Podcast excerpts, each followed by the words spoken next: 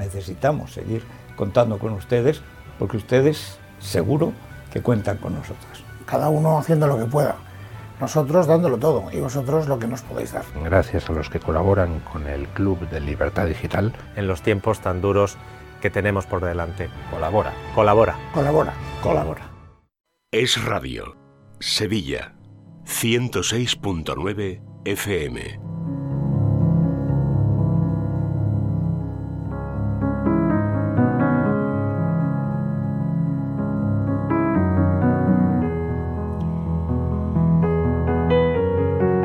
Continuamos en Es la Mañana de Sevilla, la 106.9. Bueno, a partir de este momento y hasta la una del mediodía vamos a estar hablando aquí en la radio sobre psicología, sobre desarrollo personal. Eh, empezamos la sección de Vivir en Positivo con nuestra psicóloga, con Paloma Carrasco. Paloma, ¿qué tal? Buenas tardes. Buenas tardes, Laura. Buenas tardes a todos.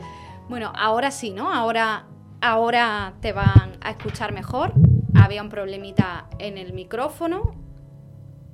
Ahora sí. Muy buenas tardes, Ahora Laura, sí. y buenas tardes a todos. Hombre, yo te estaba escuchando, pero el resto de oyentes no, así que, que nada, bueno, solucionado. Bueno, Paloma, como siempre te presento para los oyentes, Paloma Carrasco es eh, psicóloga licenciada por la Complutense de Madrid, experta en terapia familiar sistémica. Ella cuenta con una amplia experiencia profesional y compagina pues, su labor en consulta con la formación y con la divulgación de la psicología. Además, es conferenciante, la pueden encontrar a ella trabajando pues, en el Hospital Quirón Salud Sagrado Corazón de Sevilla. Y para pedir consulta con Paloma, lo pueden hacer a través del teléfono del hospital, el 954 93 76 76, 954 93 76 76, o también contactar con ella directamente a través de su página web en, en palomacarrasco.com.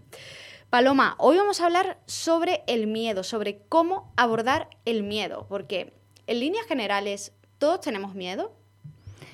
Todos tenemos miedo a algo. Yo creo que sí, que, es natural, ¿no? Al ser humano, quiero decir, que es lo, es lo suyo. ¿Me, me dijes que, que diga una frase que estoy deseando decir que nunca he dicho en la radio? Que son Claro. cosas del directo, lo que ha pasado. Ah, son cosas del, son cosas Oye, del directo. Que uno sí. ya después de tanto año de radio digo, no, eso nunca había dicho. Bueno, pues y, y seguirán pasando cosas Ah, así. Si la ¿no? gente sabe que es verdad, que estamos en directo. Estamos, Bueno, sí, sí. Perdón, voy al miedo que voy a poner aquí. Eso, te preguntaba que si, si todos tenemos miedo. Yo creo que todos tenemos miedo a algo. Hay, hay cosas que nos dan miedo. Eh, esa primera reacción de miedo, eh, sobre todo las cosas que, que son más oscuras o más tenebrosas, o que generan más inseguridad en el ser humano, eh, ese miedo a lo desconocido, eh, es ciertamente natural y quizá también un poco primario, es decir, lo normal, he dicho, es tener miedo en el sentido de sentir miedo a algo que te da miedo. Lo que no es tan bueno ni tan positivo es que ese miedo eh, pues se quede solamente en miedo y no se trabaje, ¿no? O no se analice, o no se afronte, o, o, o invada nuestra vida de manera que parezca que tenemos que, que vivir siempre con miedo. Yo creo que no, que el ser humano tiene que aprender a vivir sin miedo. O sea que es normal tener miedo, por lo que te escucho, es algo bastante natural en el ser humano, pero hay que aprender a, dejarlo un poquito aparcado, ¿no? A que no nos domine. Sí, a, afrontarlo sobre todo, porque hay miedos que, yo creo que la clave aquí es diferenciar los miedos, ¿no? Hay miedos que son más racionales y más naturales, ¿no? Eh, y luego están los miedos irracionales, que hoy no me da tiempo a entrar, que si queréis hacemos un programa que tiene que ver con las fobias, ¿no? Que tienen su diagnóstico aparte, o sea, eh, el hecho de que una araña en la pared te haga ponerte histérica o histérico y, y sa- querer salir corriendo de una habitación, pues como comprenderemos, la, la araña normalmente, sobre todo aquí en España, en Sevilla, no vamos a tener una araña en casa que nos va a ven- envenenar y nos va a matar en el acto, ¿no? Entonces, ese miedo es irracional, es una fobia, por lo tanto, y tiene un abordaje un poco distinto, ¿vale? Eh, es verdad que es bastante común lo de las fobias y, mm, y, bueno, sería un tema a trabajar distinto. Pero quizá hoy podríamos enfocarnos más en los miedos que sí son racionales, ¿no?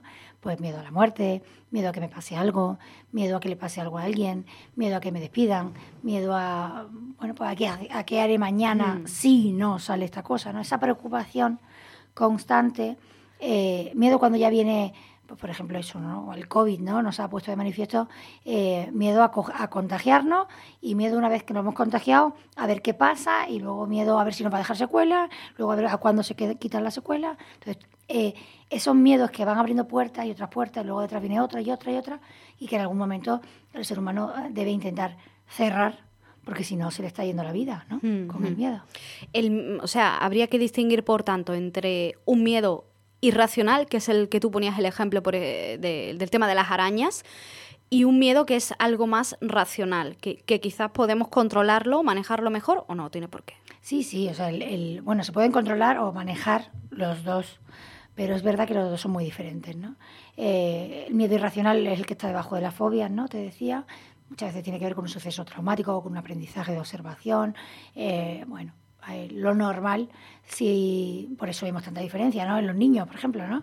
Niños a los que no les da miedo nada, los ves cogiendo bichitos en el parque, están ahí jugando, y otros que salen corriendo cuando ven una mariposa, ¿no? Bueno, pues son miedos normalmente adquiridos, no son innatos, y, mm, y bueno, desarrollan una respuesta irracional, por eso decía del, del ejemplo de salir corriendo de una araña, que hombre, la araña no te va a ir persiguiendo por tu casa a ver si te pica, ¿no? Pero bueno, todo eso lo pensamos en breves segundos, de manera que somos capaces de salir corriendo de casa y cerrar con llave, ¿no? Y no volver hasta que ha vuelto mi amiga la que mata a la araña, ¿no? Bueno, pues eso es irracional. Em, pero el racional, eh, pues eso, sí, sí, sí sería normal, ¿no? Experimentar un miedo, quiero decir, a nadie le gusta em, la sensación de manejar eh, en una situación totalmente, pues eso, desconocida o oscura, ¿no? Em, de inseguridad e incertidumbre, pero eh, pues también se puede aprender a afrontar, ¿no? ¿El miedo nos habla? mm, ¿Nos está diciendo algo? Bueno, muchas veces está, está abriendo, como me sale esa palabra mucho, ¿no? Con el miedo. Eh, muchas veces está tocando o abriendo zonas que ya estaban ahí y que estaban como, como apagadas, como ocultas, ¿no? O sea, yo siempre pongo el mismo ejemplo. Cuando tenemos un bebé, eh, hay gente que le pasa incluso antes de tener ese bebé, ¿no? Pero cuando tienes un bebé por primera vez, te conviertes en padre o en madre, eh, y coges a un bebé en brazos, eh, realmente sientes un miedo diferente, ¿no? De, sí, sí le pasa algo, ¿no? Esa fragilidad humana, ¿no? En un bebé, en un recién nacido. Bueno, pues mm, aquí el problema no es tanto el sentirlo, sino el, el- tú decías, puede estar abriendo algo eh, porque a veces está relacionado con cosas que nos han pasado. Eso sí es verdad, ¿no? A veces, a veces son miedos relacionales. Y otras veces, pues simplemente son cosas que sabemos. O sea, sabemos que una criatura es mucho más eh, frágil y vulnerable, ¿no? Pues en sus primeros años de vida, ¿no? Que, que después de mayor. Entonces, bueno, simplemente son mm, verdades que están en nuestra mente. Siempre hay que recordar que el cerebro es mucho más poderoso y va más rápido de lo que parece, ¿no? Y, nosotros estamos pensando en algo, pero él se está anticipando y está postergando y está, uh, está funcionando a mil por hora, ¿no? Entonces, bueno, lo que hay que hacer es redirigir el foco, ¿no? De atención y decir, no, espérate un momento. Yo solo sé que yo voy a cuidar, ¿no? Del bebé. No sé lo que le va a pasar mañana, porque no lo sé, ¿no? Pero no puedo vivir, si, si mi espacio lo ocupa mi preocupación, ¿por qué le va a pasar mañana a esta criatura? si yo no estoy, no esté, si yo no estoy, cuando yo no esté, tan famoso sobre todo en los padres cuando tienen hijos con algún tipo, por ejemplo, de enfermedad, pues el si yo no esté, pues no viene más que a fastidiarte la vida, porque no lo sabemos.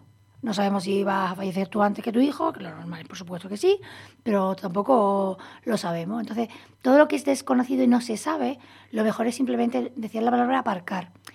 Eh, eh, hay que tener cuidado, porque sí, creo que sí, hay que aparcarlo, pero hay que tener cuidado con la connotación que le demos, ¿no?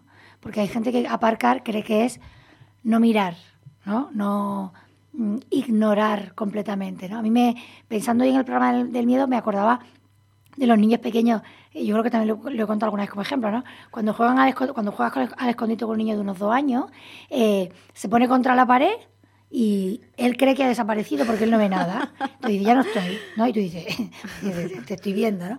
De hecho, cuando los que tenemos hijos, varios hijos, hermanos, es muy gracioso porque tú intentas tener delicadeza con ese niño, pero el hermano mayor no. Y dice, ¿tú eres tonto? O sea, ¿qué estás haciendo en medio del pasillo ahí contra la pared?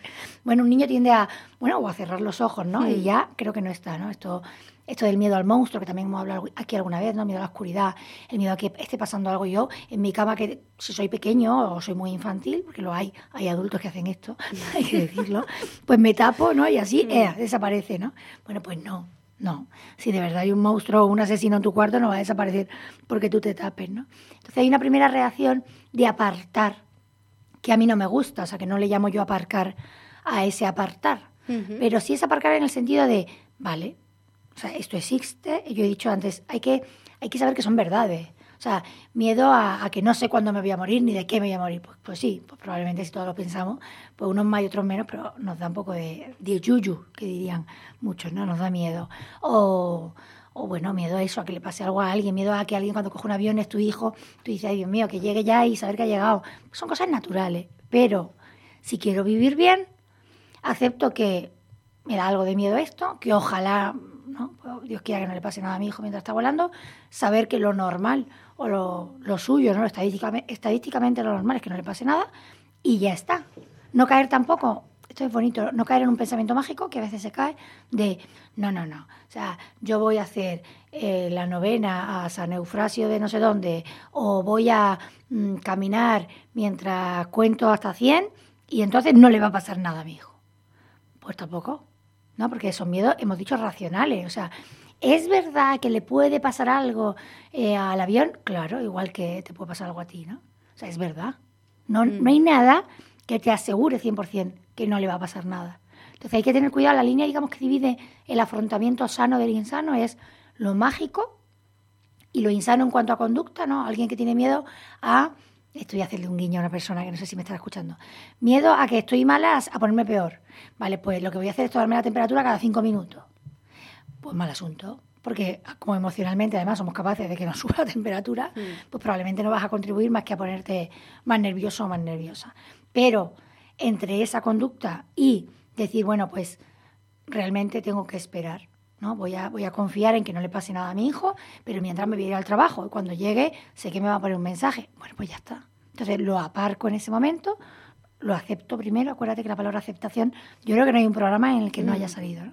Acepto que hay una verdad en ese miedo, luego hago un deseo de, pues, ojalá no, no, va a pasar nada, venga, que no pase nada, y luego me dedico a, mi vida y ya está, porque es que si no, no podríamos vivir.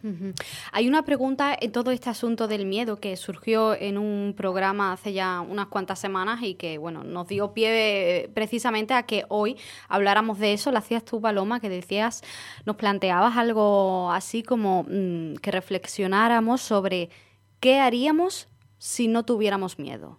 Sí, esa, esa mm, frase, esa pregunta tan bonita que además se lo había escuchado yo antes al padre Miguel Segura, que es muy amigo mío, y, mm, y, decía eso, ¿no? ¿Cuántas veces saldría la mejor versión de uno cuando lo que hacemos, lo que deberíamos hacer, es lo que haríamos si no tuviéramos miedo, ¿no? Eso, esa, esa sería la, la solución. O sea, no es tanto el tenerlo o el no tenerlo, sino el, una vez que tomo conciencia de cuáles son mis miedos, ¿no? porque yo creo que sería muy importante, ¿no? Saber qué, qué nos produce miedo, ¿no? Hmm. De esa lista de miedo, eh, quizá me estoy adelantando ya al final, ¿no? Hmm. Pero de, todo lo que nos produce miedo, eh, al tomar nota tomaremos conciencia de qué cosas son bastante más ridículas que otras, ¿no? Hmm. Eh, algunas mm, solamente no le dan miedo a Dora la exploradora. Algún día, por cierto, tenemos pendiente hablar de Dora la exploradora. Bueno, los leones, la serpiente y las tormentas tropicales, mm, bueno, pues a lo mejor solamente no le dan miedo a gente muy, muy aventurera, ¿no? Eh, pero a los demás, a los comunes, pues nos da un poquito de miedo, ¿no? Pero, mm, pero ¿y, qué, y, las cosas que nos dan miedo que a lo mejor son más ridículas en el sentido de que son concretas y son pasajeras? Bueno, pues esa pregunta. ¿Qué haríamos? ¿Qué haría yo? O sea, estoy mala, estoy enferma pero no me encuentro demasiado mal, ¿vale? Es que tengo mucho miedo de ponerme peor, ¿vale? Pero ¿y qué haría si no tuviera miedo? Bueno, pues intentaría entretenerme, mira, ya tenemos una solución. Intentaría distraerme pues leyendo un libro o viendo una película o hablando con un amigo que me hable de las mariposas y de las nubes y así no estoy pensando en lo que me pasa. O eh, probablemente incluso mm, haría, me acordaría de ayudar a alguien que sé que está en un momento pasando mal y se me olvidaría que yo lo estoy pasando mal. Hay un montón.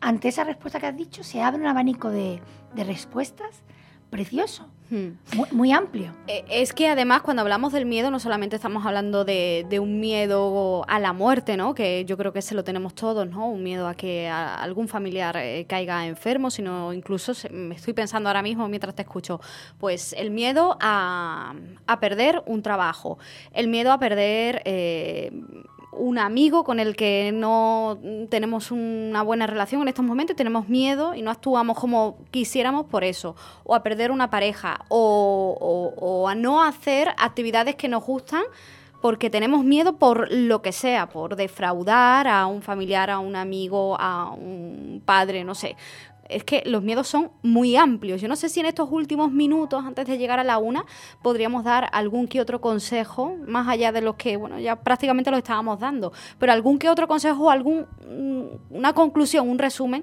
de todo lo que hemos estado hablando, que yo creo que nos puede ayudar mucho. Bueno, yo creo, ya me lo, has puesto fácil, porque se me ha ocurrido decir que mm, lo contrario del miedo realmente podría ser la confianza. Entonces, eh, ¿confianza en qué? Pues en que la situación cambiará, porque todo cambia. A lo mejor no mejora en, el sentido que queremos o esperamos, pero cambiará, porque de hecho todo pasa, ¿no? Todo se va pasando, ¿no? Y todo cambia. Entonces, si lo contrario es la confianza, podríamos decir, eh, ¿qué pasa si, si, me despiden? Se está, se está escuchando en la oficina que va a haber despidos. ¿Qué pasa si me oficina? Pues cuando me despidan, eh, seguro, tal y como soy, entonces confiamos en mí, confiamos en la situación, pues ya haré lo que tenga que hacer. Pues probablemente pues buscaré trabajo, y ya está, ¿no? O sea, no, no, anticiparnos. Yo creo que una de las cosas peores que tiene el miedo, em, uno de los disfraces malos, malos, es la preocupación anticipatoria, que nos amarga y nos angustia una barbaridad. Entonces, lo contrario, ¿cuál es? ¿Qué es? La confianza. Cuando ocurra lo que estoy temiendo, ya haré lo que tenga que hacer. Mientras tanto, no voy a vivir así, ¿no? No, no, no quiero vivir así. Voy a aprender a aparcar esos miedos, voy a aprender a cerrarlos con llave muchas veces y decir, sé que estás ahí, sé que ocupas la habitación 22 mm. de mi cabeza, pero de momento no me toca ocuparme de ti, con mm. lo cual voy a, voy a vivir mi vida. ¿no? Paloma Carrasco, muchísimas gracias. Gracias a vosotros, como siempre. Señores, ya lo saben, para pedir consulta, cita con Paloma Carrasco, lo pueden hacer directamente en su página web www.palomacarrasco.com. Llegamos a la una, noticias.